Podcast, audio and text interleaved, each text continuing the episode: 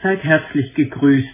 Heute müssen wir die schöne und teilweise idyllische Welt der ursprünglichen Schöpfung hinter uns lassen und uns mit einer anderen Seite der Wirklichkeit befassen, die die Spuren von Vergiftung und Zerstörung an sich trägt.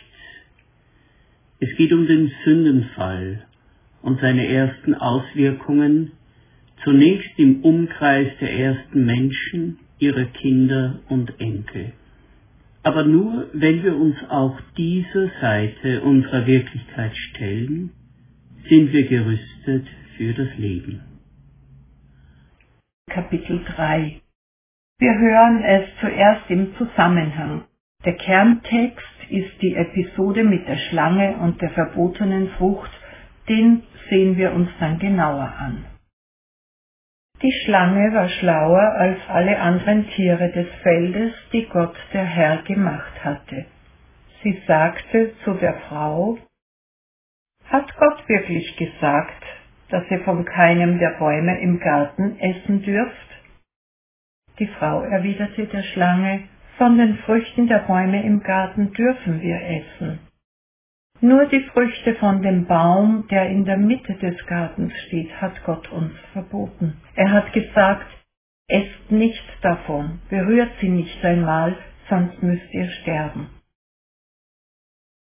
Die Schlange entgegnete der Frau, Ihr werdet ganz bestimmt nicht sterben, denn Gott weiß, sobald ihr davon esst, gehen euch die Augen auf Ihr werdet wie Gott sein und wissen, was gut und böse ist.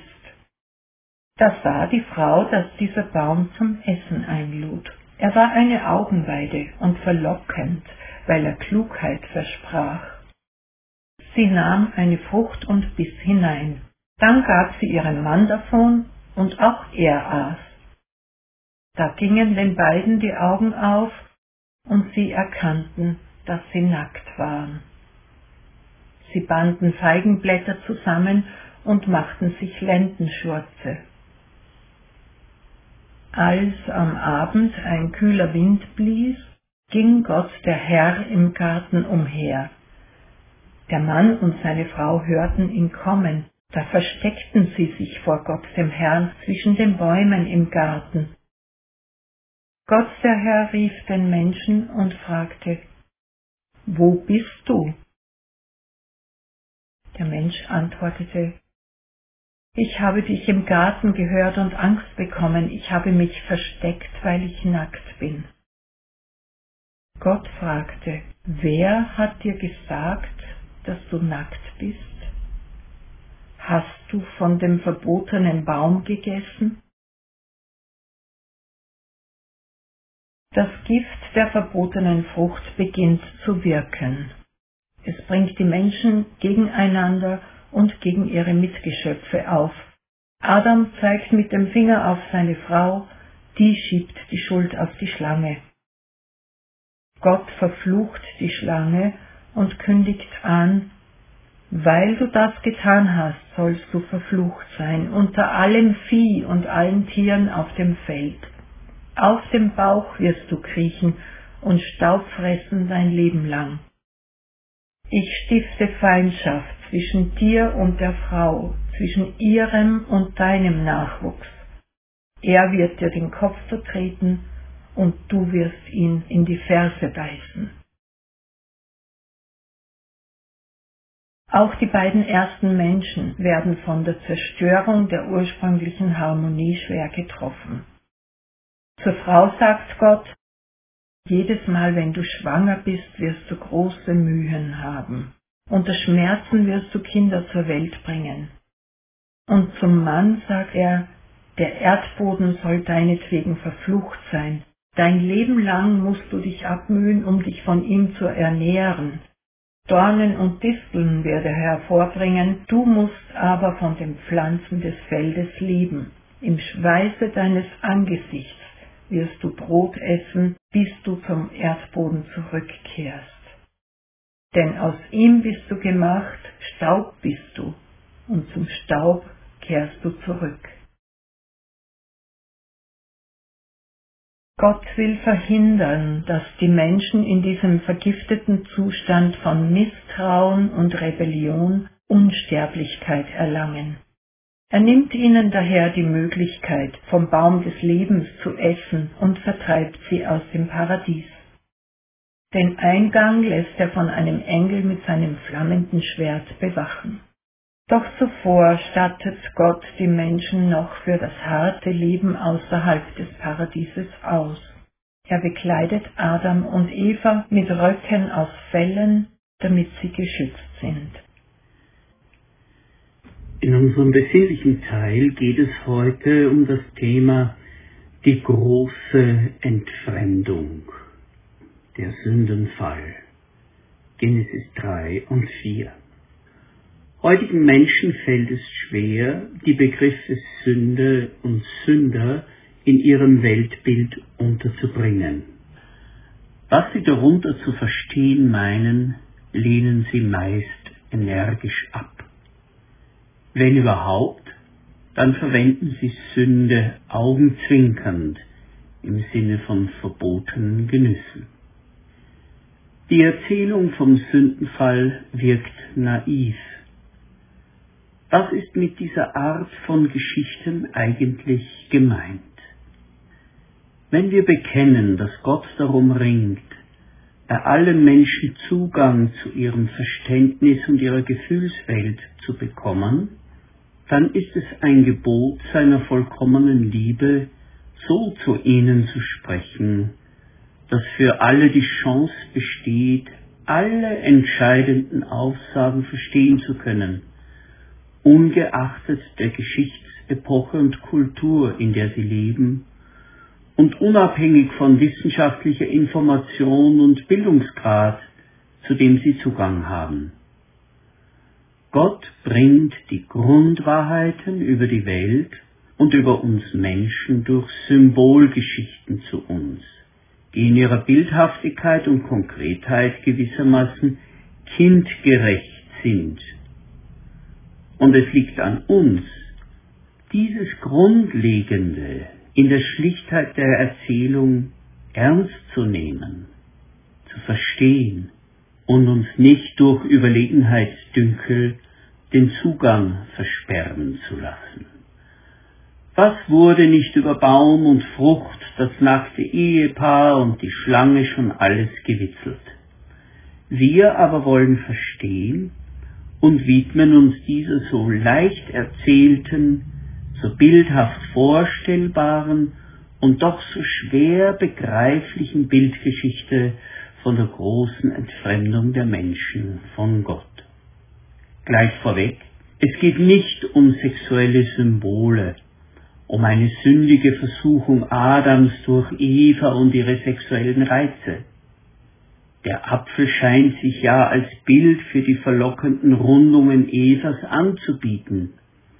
Doch wie könnte Sexualität die Triebkraft zur Gottentfremdung sein? Nur wenige Sätze zuvor hat Adam über Eva gejubelt und gleich hat die Bibel froh und unbeschwert über die Gründung eines Hausstandes und über Kinderkriegen geredet. Welch ein Unsinn, Erotik und Sexualität nun plötzlich als Teufelswerk zu dämonisieren. Im ersten Abschnitt von Kapitel 3, Verse 1 bis 9, wird die Geschichte von der Schlange erzählt. Natürlich geht es nicht im naturwissenschaftlichen Sinn um das Reptil. Aber die Schlange eignet sich als Sinnbild für etwas, das sich windet und einschleicht, seine Opfer fixiert, hypnotisiert und dann tödlich zustößt.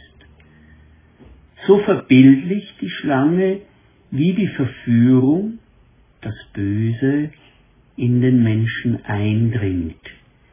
Es bricht nicht plump mit der Tür ins Haus, sondern windet sich lautlos hinein in die Gänge unserer Seele und Unterbewusstseins und sät den Samen des Urmisstrauens. Sollte Gott gesagt haben. Die Schlange suggeriert, Gott will euch klein halten. Denn er weiß, dass ihr das Potenzial in euch habt, euer eigener Gott zu sein und er dann überflüssig wird. Im Originalton Die Schlange sprach zur Frau, ihr werdet keineswegs des Todes sterben, sondern Gott weiß, an dem Tage, da ihr davon esst, werden eure Augen aufgetan und ihr werdet sein wie Gott und wissen, was gut und böse ist. Und die Frau sah, dass von dem Baum gut zu essen wäre und dass er eine Lust für die Augen wäre und verlockend, weil er klug machte. Soweit das Zitat. Ist also Eva die Frau die Schuldige?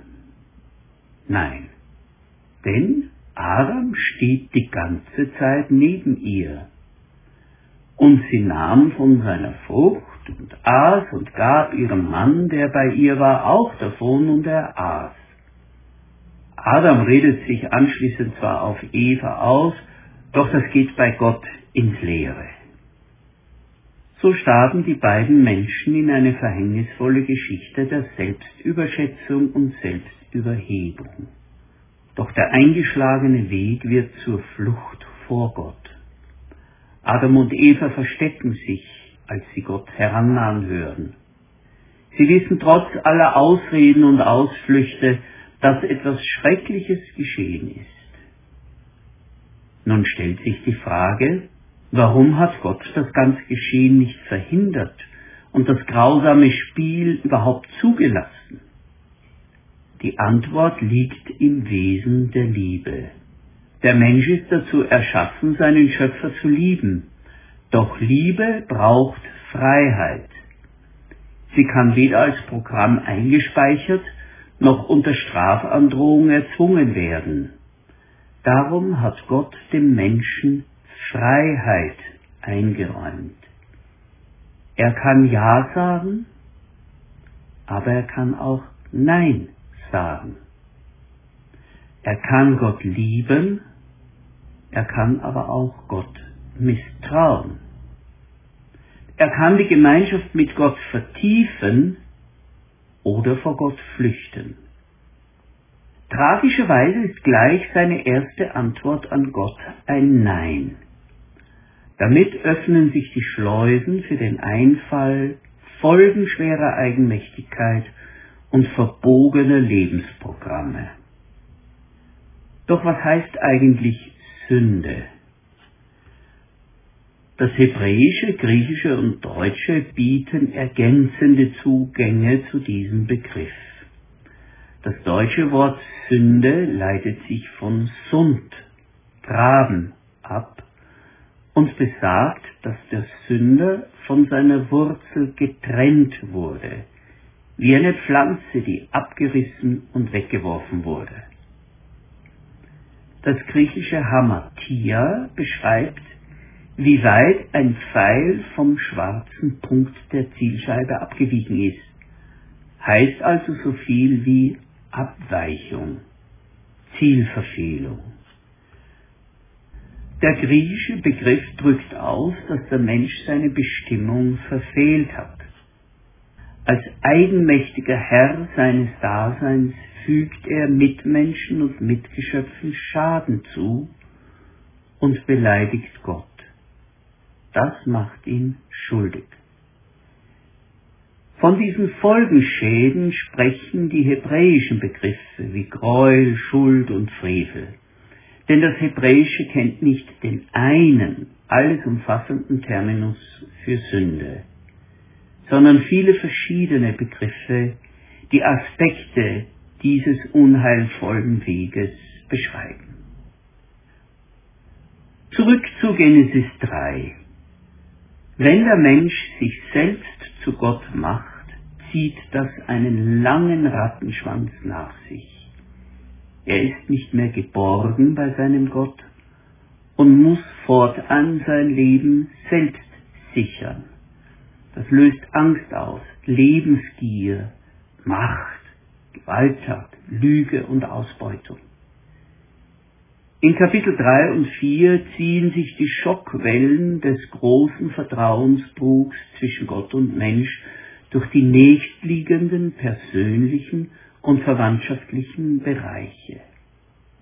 Zum Teil haben wir es schon genannt. Mann und Frau beschuldigen sich gegenseitig.